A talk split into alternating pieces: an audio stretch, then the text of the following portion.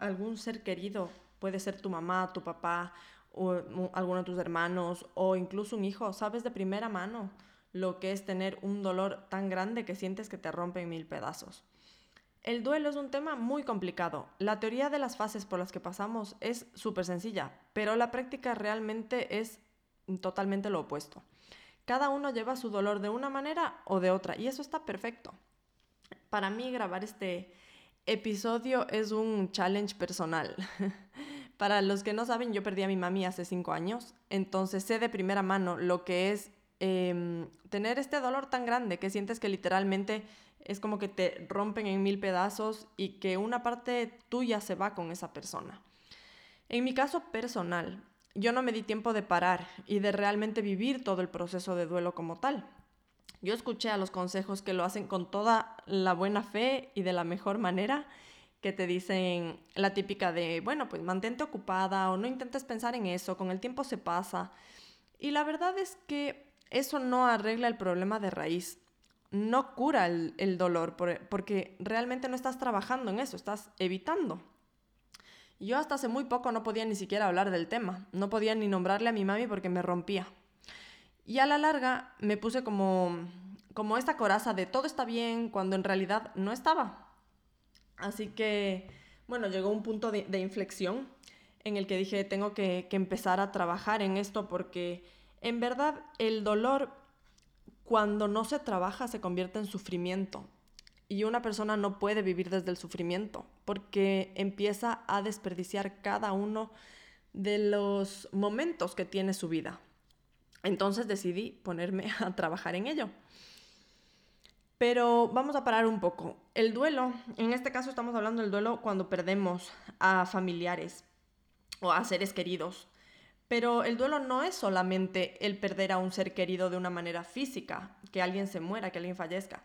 El duelo se puede presentar en diferentes maneras. Puede ser también la pérdida porque se terminó una amistad, la pérdida porque se terminó una relación, eh, la pérdida de un trabajo, el tener que emigrar de un país a otro. Hay muchos, muchos eh, procesos que son similares de, de, duelo, que también hay que trabajarlos, no podemos evitar, no podemos evitar hablar de una separación, no podemos evitar hablar de, de una migración o de una pérdida de trabajo, porque simplemente el callarnos y el querer tragar todo nosotros no nos hace bien. No te digo que tengas que ventilar tus problemas a todo el mundo y contar todo lo que te pasa a todo el mundo, para nada es mucho más sencillo que eso, es simplemente conseguir una persona de confianza a la cual le puedas contar tus problemas, puedas abrirte, que simplemente mm, puedas tener un hombro en el cual desahogarte y sacar todo lo que tienes dentro. O incluso ir a terapia, que la terapia está súper mal vista y en verdad es como, por ejemplo, cuando tú te rompes un brazo vas al médico, cuando te duele la muela vas al dentista. Entonces, ¿por qué cuando tenemos un problema de tanto dolor emocional no acudimos a un psicólogo. Pero bueno, eso es simplemente es mi manera de ver las cosas, que si es que tienes también un problema emocional, como es un duelo, que es algo muy grave, no tiene nada de malo ir a un psicólogo. No sé por qué en verdad en esta sociedad se ve tan mal visto.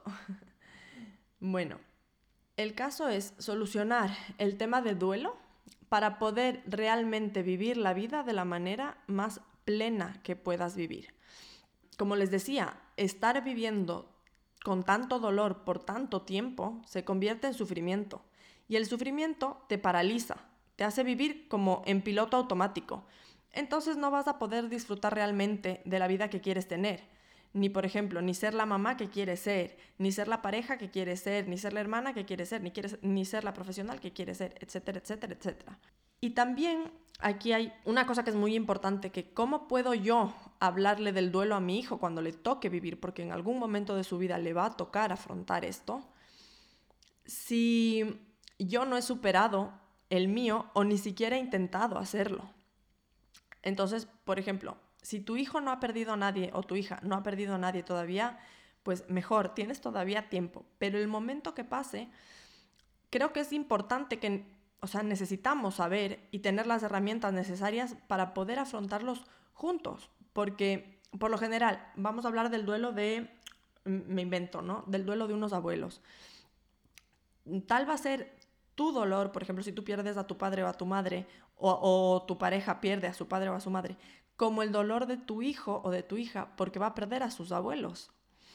Los niños puede ser que parezca que lo asumen con más facilidad, que lo comprenden y tal, y se ponen a jugar, como mm, es, es un poco raro porque les puedes explicar lo que pasó, pueden llorar ese momento, pero luego pueden hacer como que nada hubiese pasado. Pero realmente no es así. Ellos simplemente necesitan, ellos también necesitan tiempo para asumirlo, mejor dicho. Ellos también necesitan este tiempo, también necesitan pasar por este proceso. Eh, hay niños que cuando tienen una pérdida, lo que hacen es tienen un retroceso en su desarrollo. Por ejemplo, los niños que, que ya hablaban, pues pueden empezar a dejar de hablar, o los niños que ya controlaban esfínteres pueden empezar a dejar de controlarlos, o se pueden volver más violentos, más peliones, más llorones, más sensibles, más irritables también.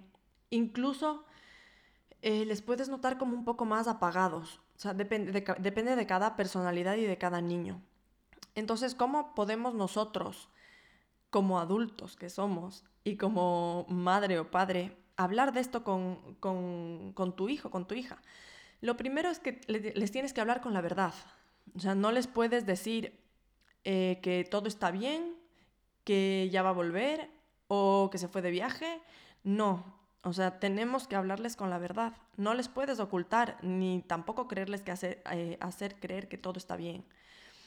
Si ellos te ven llorar, explicarles que tú también estás triste, que tú también estás pasando por este proceso y que lo van a hacer juntos. Por ejemplo, tenemos por costumbre evitar hablar de, las cosas que nos duelen. Tenemos por costumbre evitar los momentos dolorosos, o sea, evitar hablar de estos momentos dolorosos, como por ejemplo una muerte, eh, se vuelve como un tema tabú. Es como que una persona se muere y de pronto, buf, ya no voy a hablar de esa persona nunca más, porque como ya se ha muerto y me duele tanto hablar de esa persona, entonces para mí lo mejor es no hablar, porque si no hablo, no recuerdo, entonces como no recuerdo, no tengo que revivir ese momento. Y entonces mi dolor se queda ahí en mi espalda eh, oculto por siempre. No, es todo lo contrario. Yo creo que la mejor manera de honrar que alguien haya vivido o la mejor manera de, honrar, por ejemplo, en otro caso, una relación que hayamos tenido, es hablar. Por ejemplo, vamos a hablar en este caso solamente de, de, la pérdida como del duelo como tal, del duelo del fallecimiento de una persona. La mejor manera que yo tengo de no olvidarle a mi mami es hablarle a mi hijo de ella, de decirle de lo maravillosa que era y de lo chévere que era estar con mi mami. O, por ejemplo, de no dejar que ese recuerdo se nos, se nos vaya perdiendo, porque poco a poco nos vamos olvidando.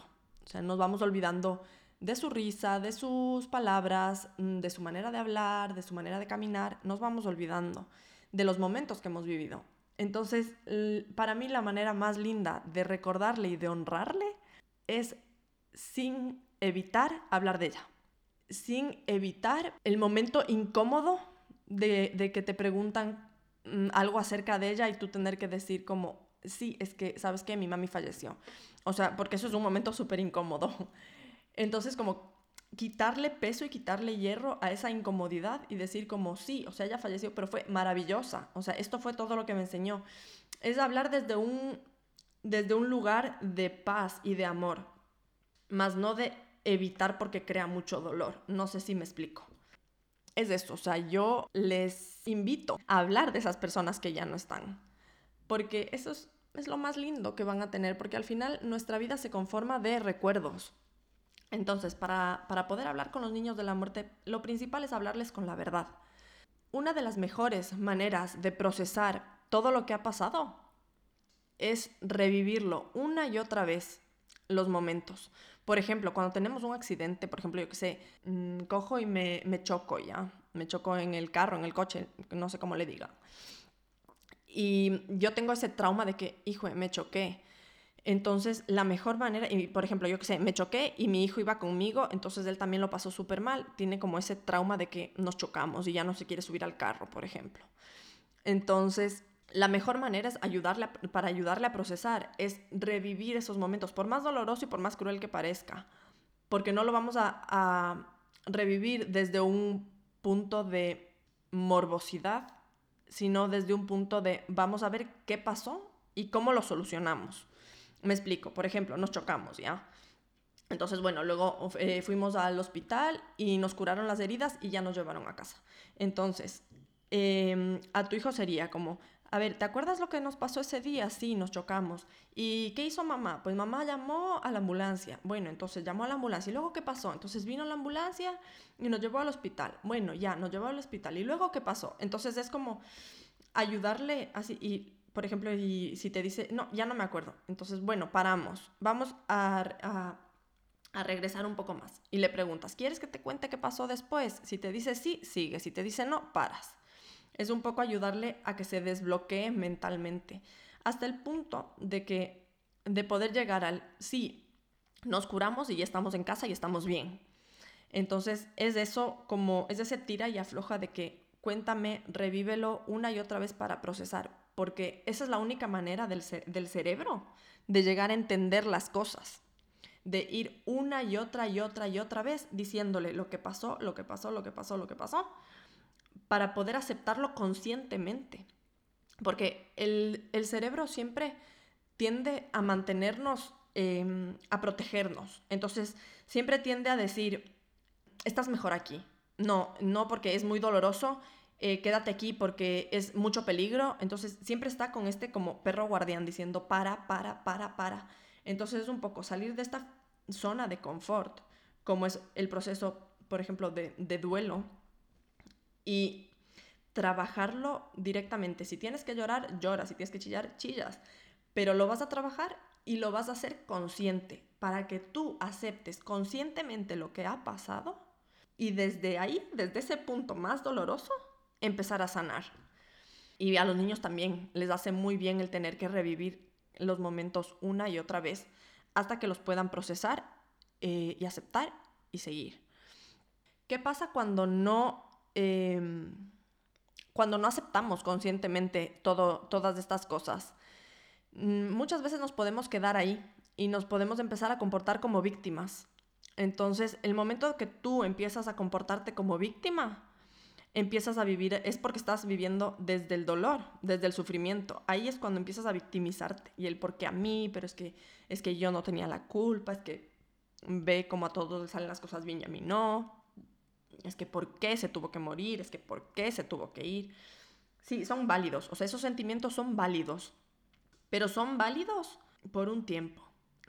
por, o sea, cuando ya empiezan a ser perjudiciales para ti y ves que te están empezando a afectar en tu vida, es momento de decir, stop. O sea, aquí tenemos que parar y tenemos que empezar a trabajar en mí. Tengo que empezar a trabajar en mí. Por ejemplo, les voy a, decir algunas cosas que podemos hacer también para trabajar el duelo con los niños. Adaptar a la edad. O sea, adapta a la edad eh, lo que ha pasado. Por ejemplo, si se murió de un infarto, pues decirle que como el, abuelo estaba ya muy viejito, el corazón le estaba empezando a fallar, entonces explicarle así como adaptado a su edad. O si es que en el, en el caso de que, de que haya sido un choque, pues decirle como sí, tuvo un accidente, pasó esto, pero como lo más leve posible sin entrar en detalles, a eso, a eso me refería. Otra cosa que, que podemos hacer es hacerles parte de cómo quieren despedirse de, esa persona. Por ejemplo, que hagan un dibujo, porque por ejemplo los dibujos sobre todo son una herramienta increíble para canalizar emociones y para interpretar cosas que en verdad no pueden decir con palabras.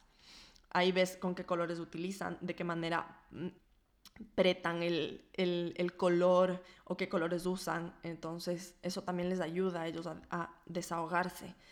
Si tienen edad para escribir, pueden escribir una, carta de despedida. También que lloren y que hablen todo, todo, todo lo necesario sobre el tema, como les decía antes. También hay cuentos sobre el duelo que estaría, o sea, que están bien para leer. Eh, y por supuesto, por supuesto, la, la, top, top, top, hacer terapia. Eh, tanto para, para los adultos como para niños, si crees que es necesario, porque hay niños que pueden caer en depresión y la depresión infantil es muy difícil de diagnosticar. Entonces, si tú ves que, uff, aquí pasa algo, esto no es normal, lo mejor es un psicólogo infantil. O sea, no, por eso no le van a tachar de loco ni, ni de nada, sino es simplemente para ayudarle a superar esta etapa de duelo. Si crees que de verdad necesitas ayuda eh, porque no puedes sola con, con tu proceso de duelo, bien sea, en este caso nos hemos enfocado mucho en la muerte, pero bien sea de una muerte, de una pérdida de trabajo, de una separación con tu pareja, de una pérdida de amistad, de lo que sea, busca ayuda porque de verdad es una de las mejores herramientas para poder sacar todo lo que tienes dentro, trabajar todo ese sufrimiento, todo ese dolor y para realmente poder vivir la vida que te mereces.